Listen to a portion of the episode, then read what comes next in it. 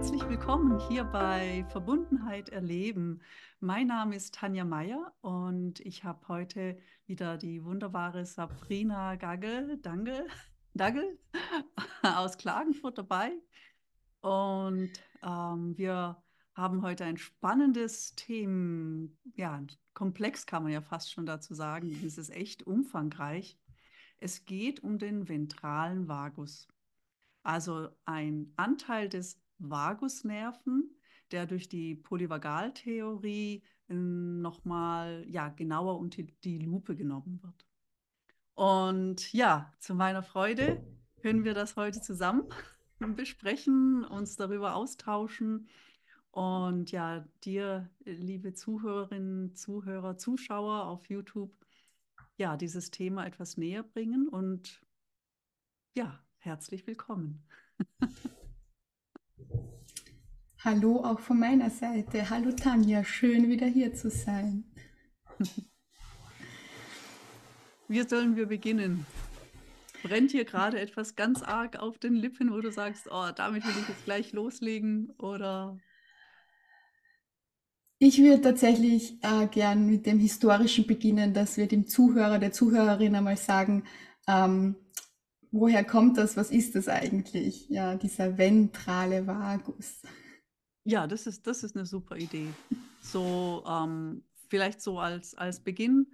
Ähm, es gibt eine ganz klare Anatomiestruktur im Körper, wo der Vagusnerv entlangläuft und es ist einfach unser hauptparasympathischer Anteil äh, unseres äh, Nervensystems.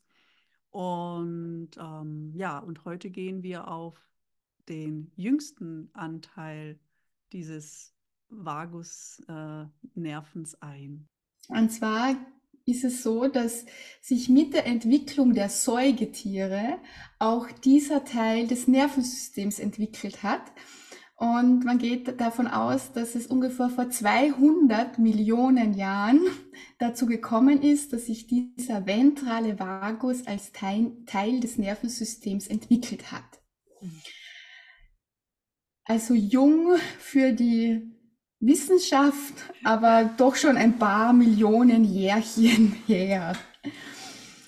Genau, und vielleicht kurz, warum hat sich das entwickelt? Denn daraus kommen wir ja auch zu dem, was ist die Hauptaufgabe oder äh, wie kann man, äh, warum gibt's den?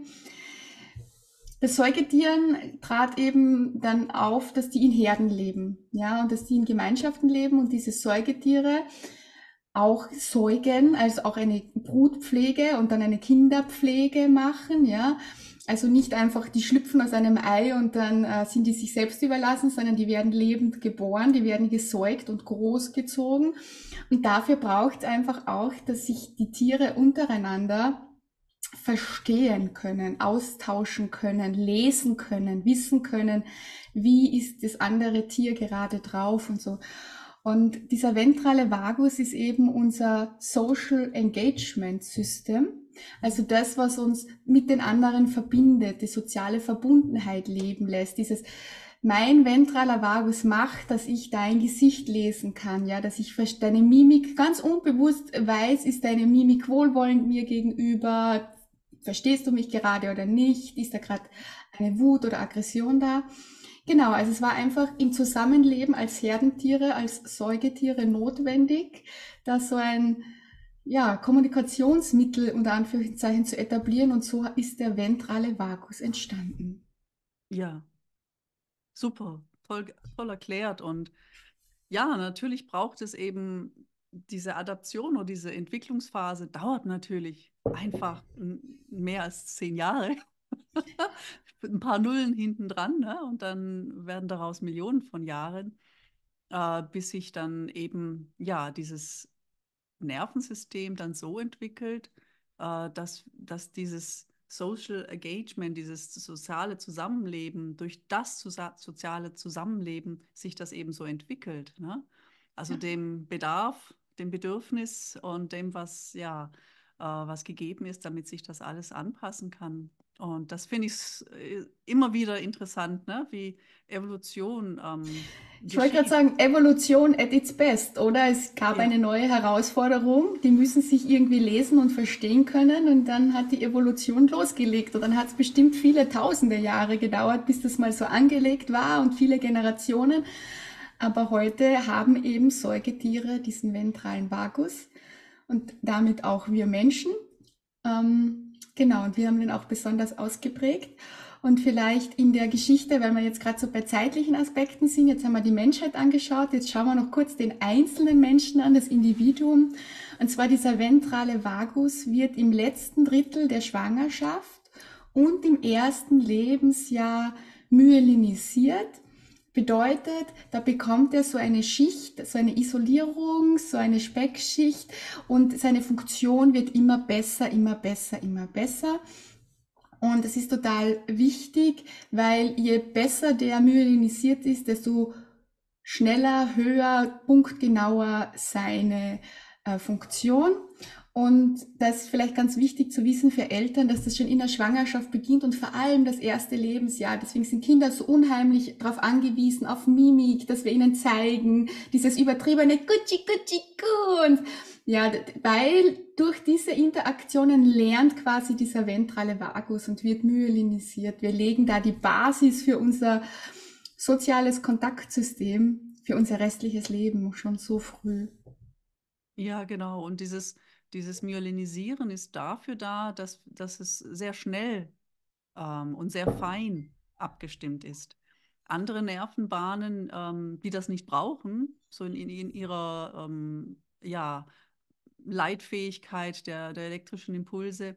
Manche brauchen das nicht, dann das geht dann in sozusagen eins oder null. Entweder läuft es oder es läuft nicht und der, diese Myelinisierung ähm, verschafft eben unserem, da wo es lang läuft, also über, über das ganze Gesicht, über unsere Stimmbänder und so weiter, ne? also Herzen und weiter dann runter in den, in den äh, Bauchraum, das, das bedarf eben einer ganz, ganz hohen Feinheit. Und das Deuten von, ähm, von Gesichtsausdrücken, von kleinsten Bewegungen im Gesicht, ne, das, ähm, das lernt eben der, der, der Säugling schon. Und, äh, und das, was er da lernt, ähm, das ist ja in, insbesondere wichtig, um abschätzen zu können, ne, wie, wie äh, diese Interaktion mit meinen äh, Bezugspersonen, ne? dass, dass man abschätzen kann, ähm, äh, einmal, dass man lernt selber, das Nervensystem lernt ja dann beim Zusehen, äh, wenn jetzt äh, die Augen schmal sind, wenn die Pupillen äh, geschlossen sind, wenn die groß sind, wenn die Mundwinkel sich verziehen. Also das Nervensystem von Säuglingen lernt vom Zuschauen, was es bedeutet. Und dann natürlich auch das Verhalten. Da passt das Verhalten zum Gesichtsausdruck, passt das äh, Verhalten zum Ton, zum Tonfall. Ähm, die, die, das sind so viele feine Abstimmungen, die es da bedarf, um das, äh, dass das Nervensystem das lernt. Und das, das finde ich wirklich ganz, ganz enorm. Und ähm, ich möchte eigentlich gleich am Anfang noch dazu sagen, äh, dass auch wenn man in dieser Anfangszeit äh, als Bezugspersonen Dinge versäumt, man kann das noch nachnähren, man kann das noch äh, auch in, ja, in der Zukunft sozusagen auch noch, ähm, da kann es sich auch noch myelinisieren, aber viel, viel schneller und effektiver ist es, wenn es in den Anfangsmonaten eben schon schon trainiert ja. wird eigentlich. Es ist ja wie ein Training fürs Nervensystem. Ja, total. Myelinisierung findet dann statt. So, ja, deswegen ist diese Interaktion am Anfang so bedeutsam.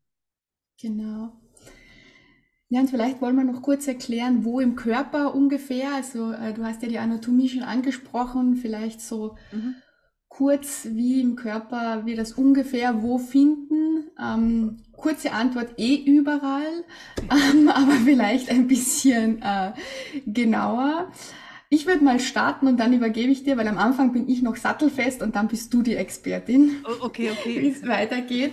Ich meine, dass ähm, der Verlauf, der zeigt uns dann ja auch, ähm, warum es zum Beispiel wichtig ist, ne, im, im äh, Augenkontakt zu sein oder warum es wichtig ist, wie man, wie man überhaupt spricht, wie die Stimme ist und so weiter. Genau, ja, bitte. Genau, genau.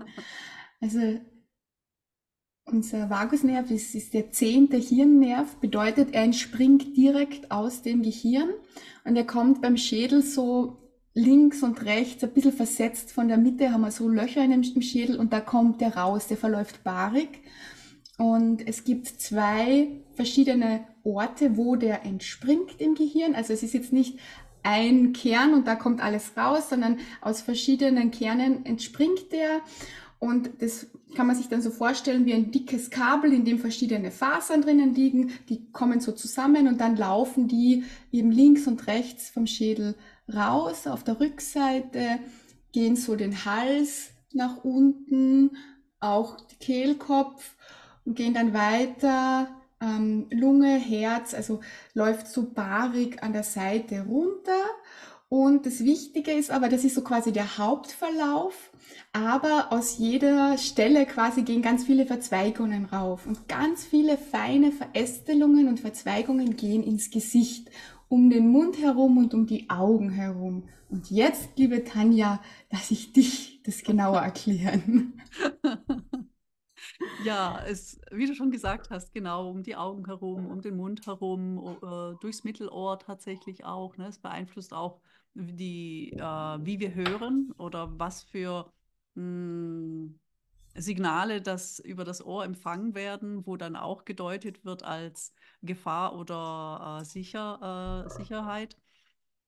Ja, und dann geht es eben weiter nach unten und verzweigt sich, wie du schon gesagt hast. Ne? Also diese, diese zwei Stränge gehen dann am, äh, am äh, an der, an der Luftröhre vorbei. Ösophagus wollte ich gerade sagen, aber verdeutschen wir das alles mal. Ja, bitte, bitte. Für alle, die keine Mediziner sind. Ja. Genau. Und, ähm, und dann von diesen Anteilen geht es ja auch wieder Verzweigungen in die Lunge, äh, zu den Lungenflügeln, äh, zu anderen Strukturen und natürlich auch das Herz. Und, ähm, und äh, dieser Anteil, der zum Herzen läuft, der ist auch entscheidend dafür, dass, das, ähm, dass die, der Herzschlag geregelt werden kann. Unabhängig davon, ob wir jetzt Hormon, äh, Hormone ausschütten, um ähm, ja, äh, ja, Stress, auf Stress reagieren zu können. Tatsächlich kann auch ohne die Ausschüttung, ohne das Einsetzen der Nebennieren und Adrenalin und Cortisol, Uh, unabhängig davon kann, uh, kann der uh, Vagusnerv, der ventrale Anteil des Vagusnervens, und auch Teile des äh, dorsalen Anteils, der aus dem dorsalen Kern entspringt, den das Herz regeln in, seiner, in seinem Rhythmus, in, in seiner Geschwindigkeit.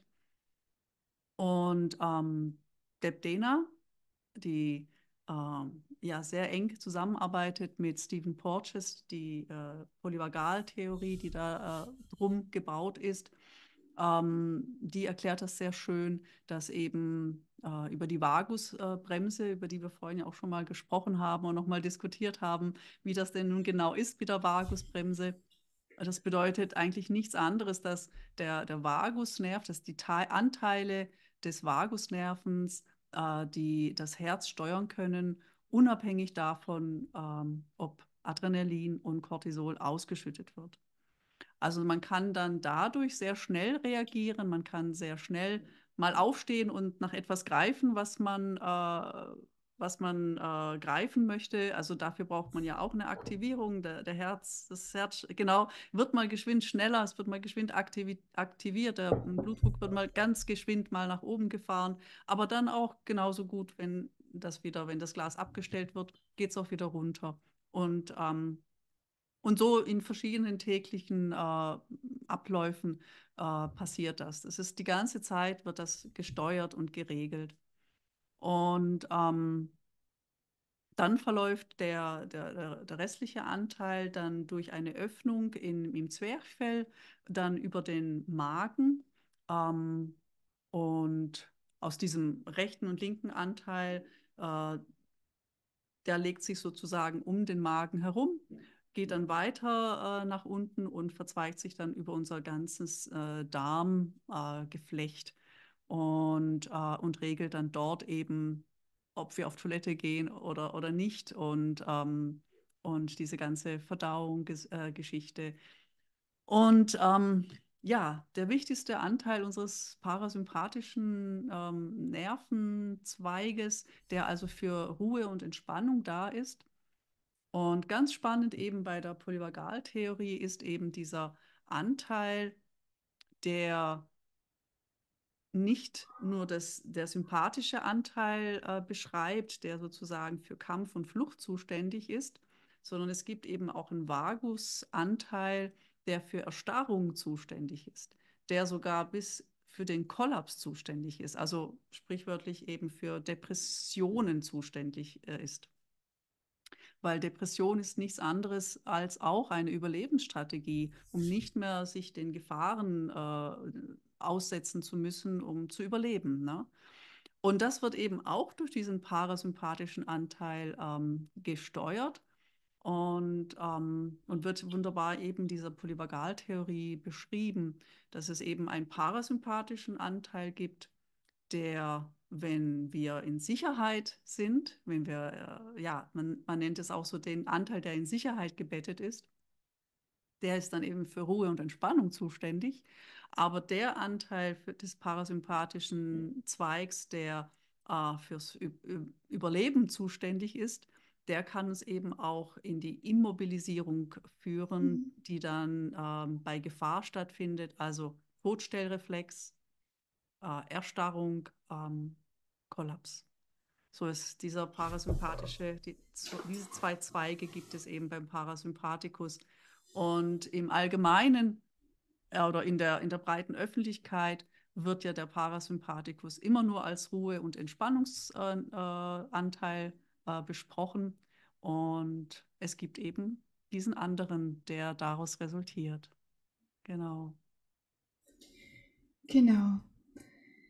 Und wir haben uns heute den ventralen Vagus eben als Teil des parasympathischen Nervensystems ausgesucht, weil er eben so wichtig ist für unser Social Engagement System.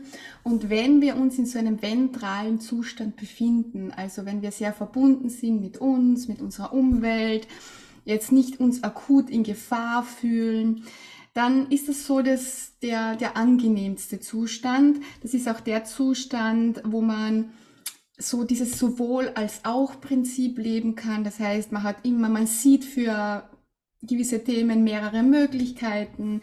Man kann Alternativen ähm, ansehen, man kann sich da entscheiden. Also man ist da sehr mit sich verbunden und ähm, ist, fühlt sich sehr sicher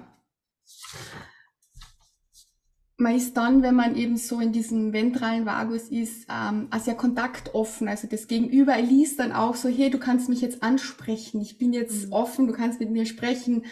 Ähm, genau, und das passiert alles total un, unbewusst. Ja, mhm. und was ich mir noch hier aufgeschrieben habe, weil ich es so schön finde, weil wir gerade vorher beim Gesicht waren, eben wir haben ganz feine Verästelungen ins Gesicht und die Deb Dana schreibt da in ihrem Buch, die ähm, arbeiten mit der Polyvagaltheorie so schön. Der ventrale Vagus ähm, stimuliert eben unseren Gesichtsausdruck und unser Gesicht ist der Spiegel der Seele. Hm. Ja? Und das eben, ohne dass wir bewusst überlegen, was sagt mir denn jetzt die Tanja durch ihr Schauen oder so, wir automatisch äh, ganz autonom, unser autonomes Nervensystem, das vollkommen selbstständig die ganze Zeit abscannt und, und für sich liest. Und würde jetzt irgendwas für mich außergewöhnlich sein, dann würde das ins Bewusstsein kommen und dann würde mein Hirn sagen, du schau mal, irgendwas ist da jetzt nicht stimmig. So wie du vorher gesagt hast, Körpersprache und Mimik, da ist mir eingefallen. Es gibt immer wieder so Tipps für Eltern, dass wenn man ein Streitgespräch führt oder wenn man etwas Negatives bespricht und die Kinder hören das, dass man das in so freudigen Tonlagen und, und, und dass man das so überspielt, ja, als würde man irgendwie, also was wie, du bist so blöd, du hast den Müll schon wieder nicht runtergetragen, ich kann nicht mehr, du bist fürchterlich oder so, ja. Sympathikus, wenn ich dich so ja, sprechen höre. Entschuldige, ja genau, aber also wenn man versucht, den ventralen Zustand zu faken, ja, das ja. spüren die Kinder sehr wohl. Mhm. Und dann lieber authentisch vor den Kindern, wenn's, wenn passiert, auch authentisch zu sagen, da gibt's jetzt ein Thema, da haben wir was, worum wir uns kümmern müssen, aber nicht versuchen, die Dinge zu verschleiern, denn dadurch irritieren wir die Kinder auch. Denn ihr ventraler Vagus sagt ihnen, Körpersprache und das passt nicht zusammen, aber das Gesicht wird auch freundlich getrimmt. Mhm. Irgendwas stimmt da nicht, ja. Also äh, gebt den Kindern authentische Ausdrücke, damit sie das auch gut lernen können und einordnen können, ja. Ja, ganz spannend, ganz spannende Sache, genau, ja. Ja. Ja, also ich schaue gerade auf meinen Schummelzettel. Wir haben ja auch äh, natürlich vorab uns überlegt, was wir alles erzählen wollen. Ja. Und da wollte ich jetzt noch die Herzratenvariabilität einbringen, die so mystisch klingt. Genau. Viele von euch tragen vielleicht sowas wie ich, eine Smartwatch. Mhm. Und die zeichnet ja auch ähm, Körperdaten auf, ja, so irgendwie so Pulsschlag und so. Und mittlerweile können die meisten dieser Smartwatches auch schon die Herzratenvariabilität berechnen. Bedeutet, es ist so eine Messgröße für unsere Herzaktivität und das schaut ähm, quasi, das wertet aus, wie viel Zeit vergeht zwischen den einzelnen Herzschlägen und auch wie schnell kannst du, wenn eben der Herzschlag jetzt sich mal verschnellert, weil du zum Beispiel jetzt mal aufstehst und dir was zu trinken holst, dann wird der Herzschlag schneller und dann setzt du dich wieder hin und dann möchtest du das in Ruhe trinken, dann geht der Herzschlag wieder langsamer. Und die Herzratenvariabilität schaut, wie gut kannst du da dazwischen hin und her springen. Wie gut funktioniert eben diese Stimulation des Herzens ohne die Hormone, sondern nur über diesen Vagusnerv. Und genau, ihr könnt das bei eurer Uhr eben, bei so einer Smartwatch auswerten lassen. Es gibt auch einen speziellen Ring. Ja, das ist so ein relativ breiter Ring. Ich glaube, den gibt's in Silber und Gold. Ähm, der wird auch verbunden mit einem Telefon und auch der wertet ausschließlich die Herzratenvariabilität aus. Und wenn du da Interesse hast, dann kannst du dich da eben einmal ein bisschen einlesen. Aber so ganz grob, wie man das interpretiert, je stärker deine Variabilität ist, das heißt, je ähm, besser du mit Schwankungen umgehen kannst und schnell wieder in, in deinen in den normal, also nennen wir das jetzt mal den Basis normalen Herzschlag, ja, und dann geht er rauf und, und, und auch in die Ruhe runter. Und je, je schneller du da hin und her switchen kannst, desto flexibler ist einfach dein Nervensystem und das zeigt einfach, dass du zum Beispiel eine gute Regenerationsfähigkeit hast. Bei meiner Smartwatch ist es auch so, das ist auch so farblich hinterlegt und so. Und dann sagen wir, wenn das so gelb ist, dann heißt das so, uh, ja, bist nicht mehr so gut erholt und du schaffst es nicht mehr so gut, bitte achte auf dich und so. Genau. Vielleicht magst du da mal nachschauen, ob du sowas zufällig schon hast. Ich finde diese, diese Eigenschaft dieser Uhren ähm, sehr vorteilhaft, äh, wenn man zum Beispiel noch gar kein Gefühl dafür hat, mhm. wie bin ich denn gerade von meinem Nervensystem gerade drauf? Ja, wie ist denn gerade eigentlich mein Stresslevel? Also wenn man das noch gar nicht geübt hat, wie wir das jetzt zum Beispiel ähm, in, mit unserer somatischen Achtsamkeit, mit den, mit den Dingen, die, die, die wir über das Nervensystem gelernt haben, auch wie wir uns sozusagen damit helfen können, und auch spüren können, äh, uns hineinspüren können. Es gibt auch Menschen, die haben überhaupt kein Gefühl dafür. Und ähm, ich finde, solche Uhren können einem helfen beim Lernen davon. Also ja. man kann ja so, man kann ja dann gucken, ne, so, ähm, was zeigt mir meine Uhr an? Oh, okay, ich bin irgendwie auf Gelb, auf Rot vielleicht sogar. Äh, die Uhr sagt, äh, ich habe ich nicht mich, äh, ich habe in der Nacht nicht erholsam geschlafen. Mhm. Na, so. Und wenn man, in, wenn man das aber schon, ich sage jetzt mal einfach so, ne, sein halbes Leben äh, schon schlecht geschlafen hat, dann gewöhnt man sich daran und denkt sich, das ist normal. Und man mhm. verliert eventuell oder hat das Gefühl eigentlich gar nicht für sich aufbauen können, äh, wie geht es mir denn jetzt gerade damit? Was, was, wie geht es denn meinem Körper eigentlich damit? Genau. Das ist ein gewohnter Zustand. Wobei, ne? Genau, ja. wobei da würde ich total gern einhaken, denn mhm. eigentlich können wir das. Wir können das ganz genau sagen. Und zwar gibt es da diesen Begriff der Interozeption. Mhm. Also die Introzeption ist so die Schau nach innen und die Interozeption ist die Schau nach innen in Bezug auf Körperaktivitäten. Mhm. Und da gibt es ganz spannende ähm, Forschung dazu, dass man Menschen zum Beispiel ähm, Nahrung gegeben hat und sich dann gefragt hat, schätze bitte ab, wie viel Milliliter Nahrung in deinem Magen ist. Und der Mensch grundsätzlich, wenn er gut mit sich verbunden ist, der kann das. Ja, mhm. der kann das sehr genau schätzen. Der kann sagen 250 Milliliter oder weiß ich nicht. Und dasselbe ist auch mit dem Herzschlag.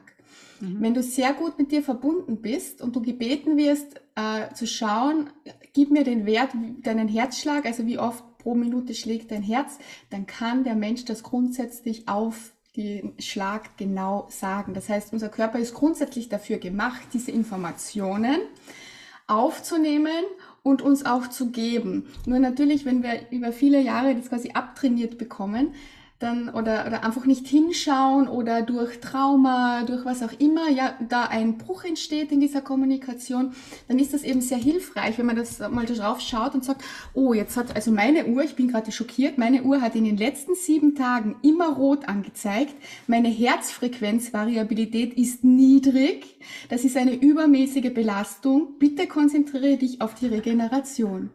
Und jetzt ja, sehe ich da, okay, danke für die Info. Und jetzt kann ich auch in mich gehen und sagen, wie waren die letzten Tage, wie habe ich mich eigentlich gefühlt auch. Und wenn man da wieder, so kann man lernen, wieder auf das ja. zu hören. Das hilft einem einfach wieder, ja. weil der Verstand will ja auch immer Zahlen, Daten, Fakten haben. Ja, der will ja alles belegt haben, der glaubt ja nichts, was man nur so spürt, der will das schwarz auf weiß sehen.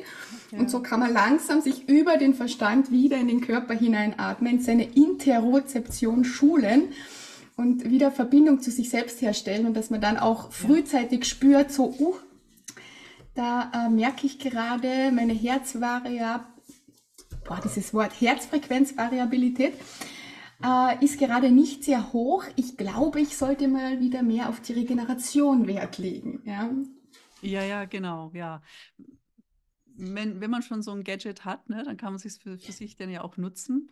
Und natürlich. ansonsten gibt es natürlich auch andere Möglichkeiten, mit sich wieder in Verbindung zu gehen. Aber es, es kann hilfreich sein, sagen wir mal so. Genau, ne? ich glaube, es gibt, es gibt so einen Typ Menschen, der sehr Zahlen, Daten, Fakten mhm. fokussiert ist, der vielleicht auch sehr technikaffin ist, für den ist das vielleicht ein wirklich guter Zugang. Ja, ja, ja sich das genau. so anzuschauen und einfach mal für sich selbst ein Gefühl zu bekommen. Oder vielleicht auch Menschen, die einfach wissenschaftlich neugierig sind und sagen, ich möchte das jetzt einfach mal erforschen, dann mache ich eine Excel-Tabelle und dann mach, ja, gibt's ja alle Möglichkeiten. Genau. Ich weiß auch, dass äh, bei äh, manchen Trauma, also speziellen Traumakliniken, also für psych psychisches Trauma, mhm. äh, diese Messwerte auch eingesetzt werden in der Therapie, um einfach ja auch immer wieder ein Spiegelbild zu haben und auch und, und das ja auch dem ähm, äh, dem Patienten, der Patientin auch vorlegen zu können. Ne? Wie ja. du sagst, ne? manchmal ist es einfach gut, wenn man das wirklich auch sieht und dann ja. irgendetwas in Zahlen und Fakten hat und dann damit dann einen Umgang lernt, ne? dass man dann zum Beispiel auch einen Beweis hat, okay, wenn ich jetzt mein, äh, meine Meditation oder meine SOS-Übungen oder meine somatische Achtsamkeit praktiziert habe, wie ist denn jetzt meine Herzvariabilität? Oh, okay, die hat sich tatsächlich verändert.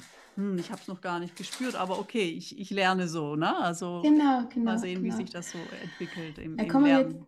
Ja, genau, da kommen wir jetzt schon in die Richtung, äh, weswegen ich dieses Thema ventraler Vagus auch vorgeschlagen habe, nämlich wir wollen euch ja was ganz Praktisches mitgeben.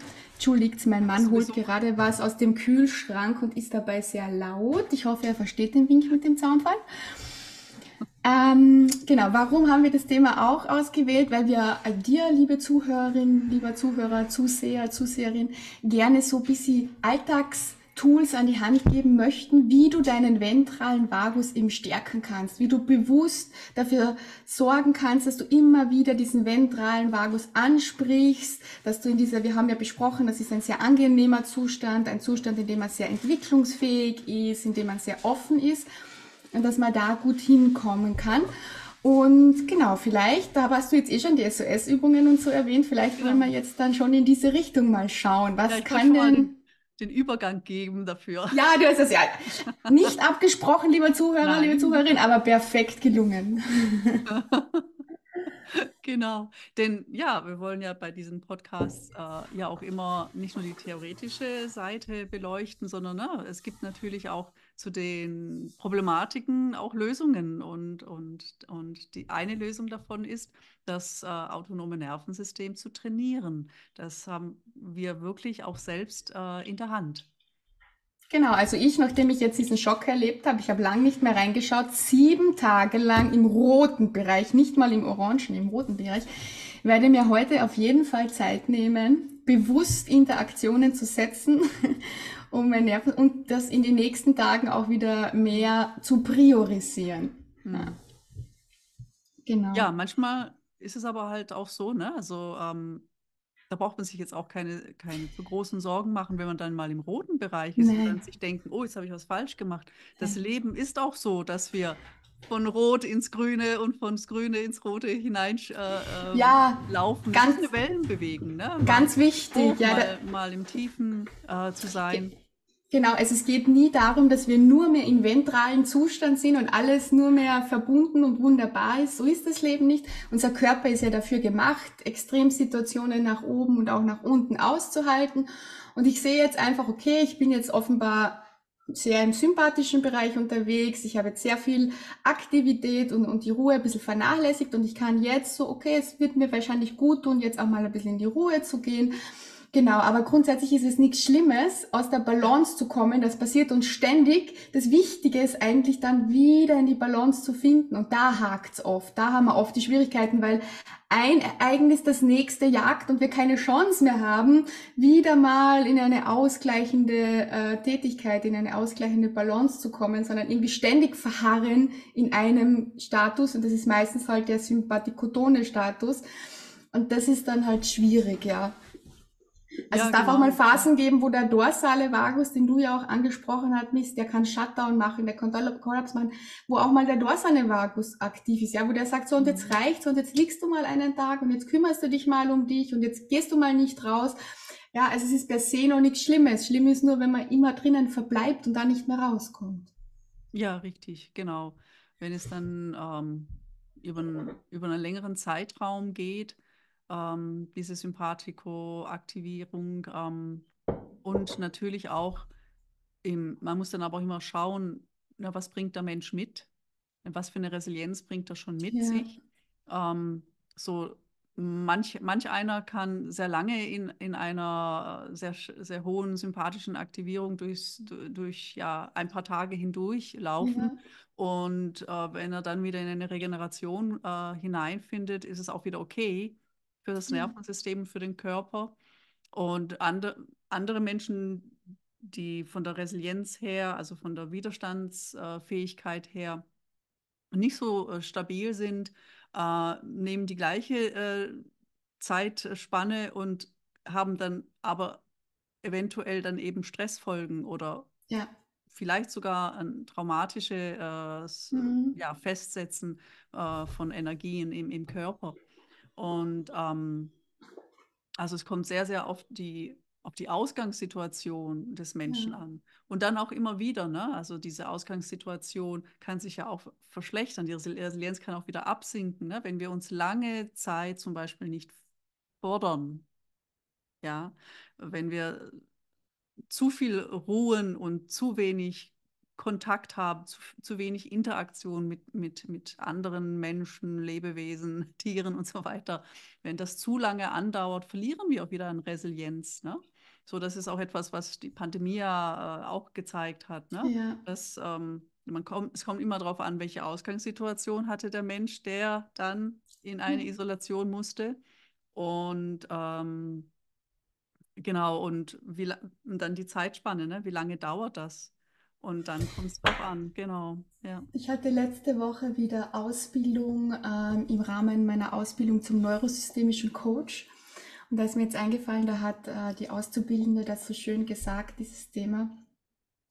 Es ist ja der Job des Nervensystems, mit verschiedenen Situationen umzugehen, mit Stress umzugehen, mit, ja, und wenn wir jeden Stressor vermeiden, wenn wir dem Nervensystem nicht die Gelegenheit geben, seinen Job auch zu machen, dann wird die Kapazität, die Fähigkeit, dass er es dann machen kann, dass wenn man es braucht, sinken, ja. Also es ist wie Training, es ist so, wenn du deinem Nervensystem, wenn du nicht mehr rausgehst, damit du nicht in Situationen kommst, wo du vielleicht aktiviert bist, was sich vielleicht im Körper etwas unangenehm anfühlt, aber dein Nervensystem das handeln kann, wenn du vermeiden beginnst, dann nimmst du dem Nervensystem auch die Chance, zu wachsen, sich, also man kann sich das auch wie so ein Gefäß vorstellen. Vielleicht hast du am Beginn so ja eine Badewanne voll und wenn du das nicht trainierst, dann wird das immer kleiner und irgendwann hast du vielleicht noch so eine kleine Müslischale voll an Resilienz, ja,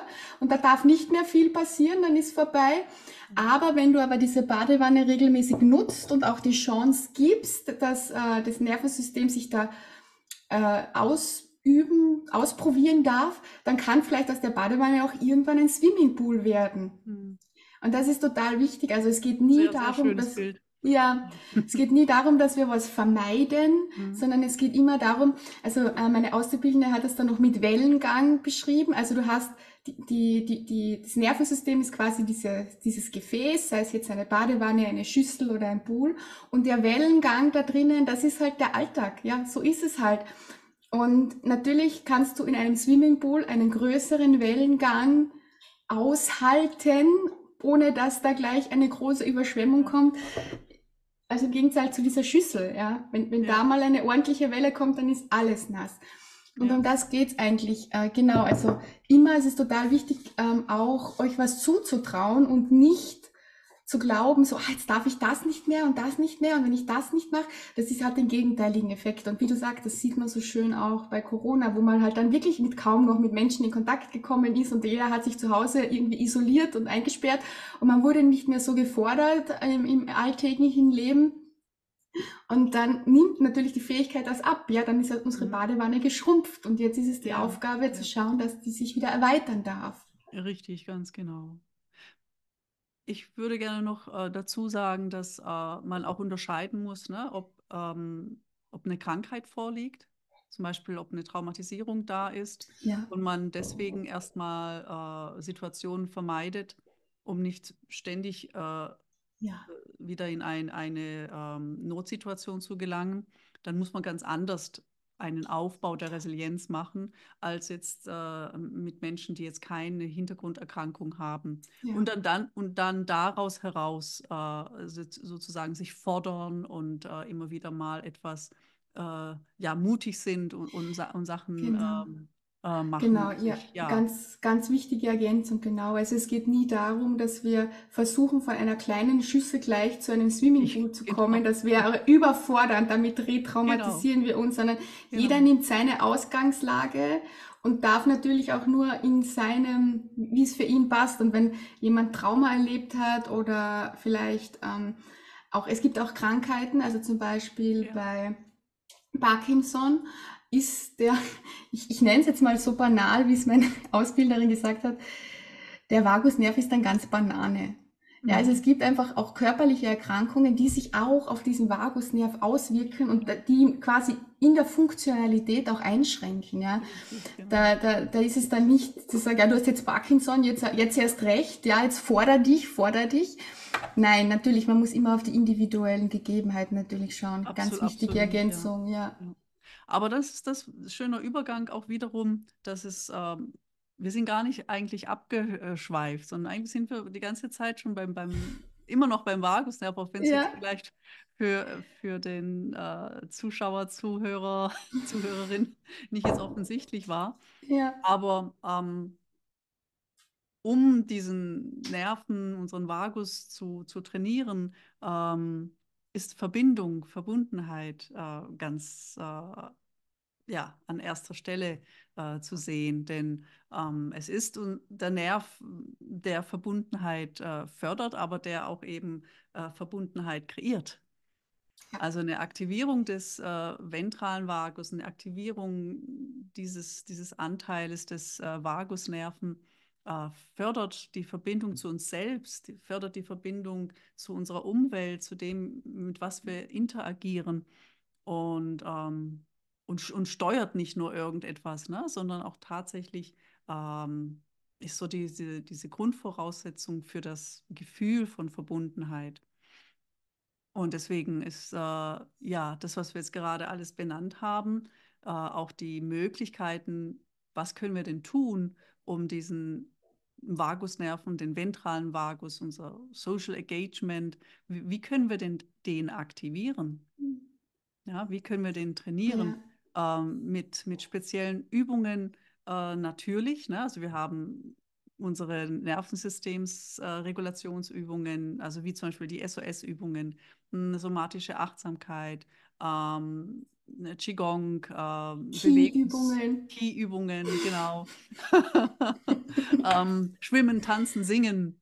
Ähm, genau. Ja, singen, ja, das sind, das sind Dinge, ne? weil der Vagusnerv hier entlang läuft. Ne? Ja. Singen aktiviert ihn zum Beispiel. Extrem sprechen, summen. Streichen, summen, alles aktiviert ihn, genau. Genau. Und aber ja. auch die Interaktion, das, was wir jetzt gerade tun, äh, genau. das Zuhören, das ähm, ja, sich äh, sozusagen in Kontakt begeben und dann aktiv und auch äh, passives Zuhören ähm, aktiviert auch schon den, ja. ähm, den ventralen Vagus und das und damit eben auch dieses Fördern des Verbundenheitsgefühls, Fördern des äh, Gefühls, des, das Leben zu bejahen, Fördern des Gefühls, ähm, äh, ja, optimistisch in die Zukunft schauen ja. zu können. Mm. Und Wahl, eine Wahl zu haben, na, sich tatsächlich aktiv, äh, aktiv ähm, für oder gegen etwas zu entscheiden. Das ist alles der, der, dem zu schulden, wie unser ventraler Vagus ähm, aktiv ist oder eben nicht. Ne? Genau, also ich würde das gern so in zweigleisig vielleicht als Bild geben. Also es gibt eben so kurzfristige, kurze Impulse, die man setzen kann, um den Vagusnerv jetzt für diesen Moment, in diesem Moment zu aktivieren.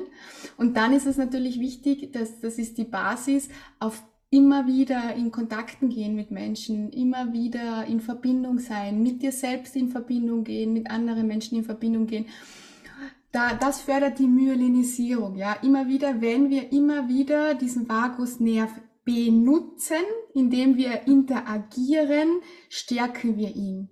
Ja. Und dann gibt es noch die Möglichkeit, dass ich sage, ich möchte jetzt in diesem Moment den Vagusnerv stimulieren, ja, ihn quasi so ein bisschen einschalten. Und da gibt es eben kleinere Übungen, da würde ich gern so drei, vier kurz sagen, ähm, die so Vagusnerv stimulierend sind. Das ist zum einen, ist es eben das, was du vorher schon angedeutet hast, der verläuft ja auch im Gesicht ganz fein verästelt, dass du dich im Gesicht so mit den Fingerkuppen abklopfst, abtappst. Vielleicht möchtest du, falls du die Sonnenübungen von Kati Bonnet kennst, sie auch so ausstreichen. Also wirklich quasi eine Stimulation des Vagusnervgeflechts durch Berührung im Bereich des Gesichts zum Beispiel, ja.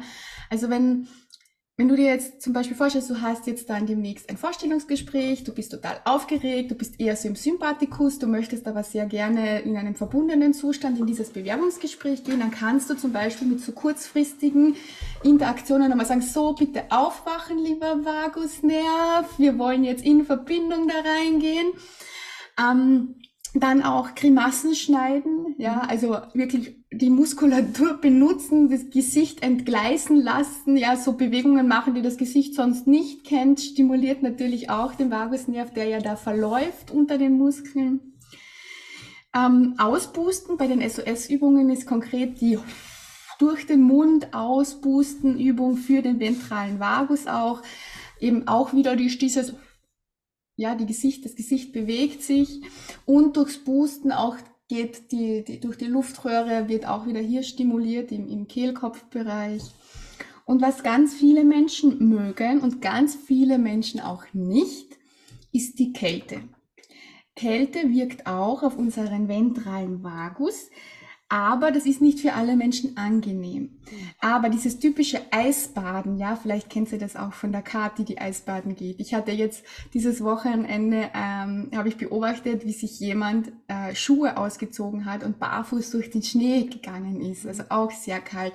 Manchmal kriegt sie den Tipp mit Eiswürfelkopf in ein Eiswürfelbad geben oder so, ja. Also die Kälte arbeitet auch damit, dass sie den ventralen Vagus stimuliert, Allerdings muss das für dich auch angenehm sein. Ja, also für mich ist die Kälte eher nix, aber bei ganz vielen ähm, funktioniert das sehr gut. Das wäre auch noch so ein Tipp. Ähm, Wechselduschen oder so zu machen. Das wären jetzt so die Alltagstipps, die kurzfristig helfen können, wenn du jetzt in dem Moment deinen ventralen Vagus, zum Beispiel hast du auch ein Gespräch mit deinem Partner und du möchtest nicht, dass das in einen Konflikt ausartet, dann wäre es vielleicht gut, wenn du dir ein bisschen einschwingst, den ventralen Vagus einlädst und sagst, wir wollen das in Verbindung besprechen, wir wollen nicht in einen Konflikt gehen. Ja, dann kannst du dir mit so kleinen Tipps und Tricks ein bisschen helfen, um den ventralen Vagus zu stimulieren und zu sagen, jetzt, jetzt, jetzt brauche ich dich, steh mir zur Seite. Aber Grundlage ist natürlich immer, dass du ihn dauerhaft trainierst, dass er myelinisiert ist, dass er immer wieder benutzt wird, dass du generell in die Interaktionen gehst. Ja, ja, ja, ganz wunderbar. Eben etwas, das man im Moment äh, anwenden kann. Oder du trinkst gerade, ne? Auch einen Schluck kaltes Wasser kann ja. eben auch den, äh, den Vagusnerven aktivieren, stimulieren, genau solche, solche Geschichten. Ja, es muss zu einem aber auch passen, ne? Das muss äh, von, genau. von der Intensität zu einem passen. Ähm, aber man hat eben diese Dinge in der Hand. Man kann tatsächlich äh, selbstwirksam hier sein und das ist äh, etwas, das ja auch in, entscheidend ist für, für unser Wachstum, ne? uns selbstwirksam zu erleben genau. in den Dingen, die wir tun. Ja, ja, ganz wunderbar. Wow, ich glaube, wir haben also eine Menge angesprochen. Oh, um, ja, ähm, das ist schon fast eine Masterclass. Das ist schon eine Masterclass ventraler Vagus. Ja, ja richtig, wunderbar. Oh, liebe Sabrina, vielen, vielen Dank für dieses ähm, total äh, nette einmal Gespräch und unseren ganz, ganz wertvollen Austausch. Ich, ich hoffe, ich wünsche mir, dass die Hörer und Hörerinnen da ähm, etwas rausziehen können. Ja, das hoffe ich auch. Lasst es uns gerne wissen. Genau, also die Einladung ist jedes Mal, wenn Fragen da sind, ähm, äh, irgendetwas, das man auch beitragen möchte, kann man uns gerne, gerne anschreiben. Wir sind ja überall zu finden. Also natürlich einmal auf unseren ähm, Social Media, vor allen Dingen bei Instagram sind wir sehr aktiv. Äh, Facebook läuft natürlich auch immer dabei. Ne? Da werden die Beiträge einfach geteilt, die auf Instagram geteilt werden. Ich habe noch meinen YouTube-Kanal, wo ich verschiedene Sachen, ähm, Videos poste, wie unter anderem diesen Podcast als Video. Und, äh, und natürlich unsere Homepages, äh, wo wir ähm, ja, unsere Angebote äh, publik machen und auch andere Informationen weiterteilen. Und über all diese Kanäle kann man mit uns in Verbindung treten. Und genau, also darüber freuen wir uns auch sehr, wenn, wenn ihr das tut. total, total. Danke, liebe Tanja, dass ich wieder zu Gast sein durfte. Es macht mir immer richtig viel Spaß, mit dir in so Fachgespräche abzutauchen. Ich lerne auch immer wieder so viel dazu. Ja, absolut. So spannend. Ja, ja absolut. Also das, was wir hier äh, vorbringen, ähm, da lernen wir selber, wir, wir zwei lernen da selber sehr viel und ähm, und ja, falls wir irgendetwas gesagt haben, äh, das eventuell nicht der, äh, der Wahrheit entspricht, dann dürft ihr uns das auch gerne wissen lassen. Also wir, Natürlich. Wir, wir sind Menschen, wir können Fehler machen. Wir sind keine Mediziner, die sich seit 30 Jahren mit dem autonomen Nervensystem beschäftigen. Selbstverständlich kann auch ähm, eine Information dabei sein, die äh, wir falsch verstanden haben. Ganz genau, ganz genau so. Ähm, ja. Ja, Liebe Zuhörer, Zuhörerinnen, vielen, vielen Dank äh, für, für euer Lauschen, für euer Zusehen. Und ähm, ich, wir sagen einfach bis zum nächsten Mal mit einem neuen Thema, das wieder mal ja das Nervensystem und alles, was damit zu tun hat, beinhalten wird. Tschüss und Dankeschön. Alles Tschüss. Gute. Tschüss. Tschüss. Baba.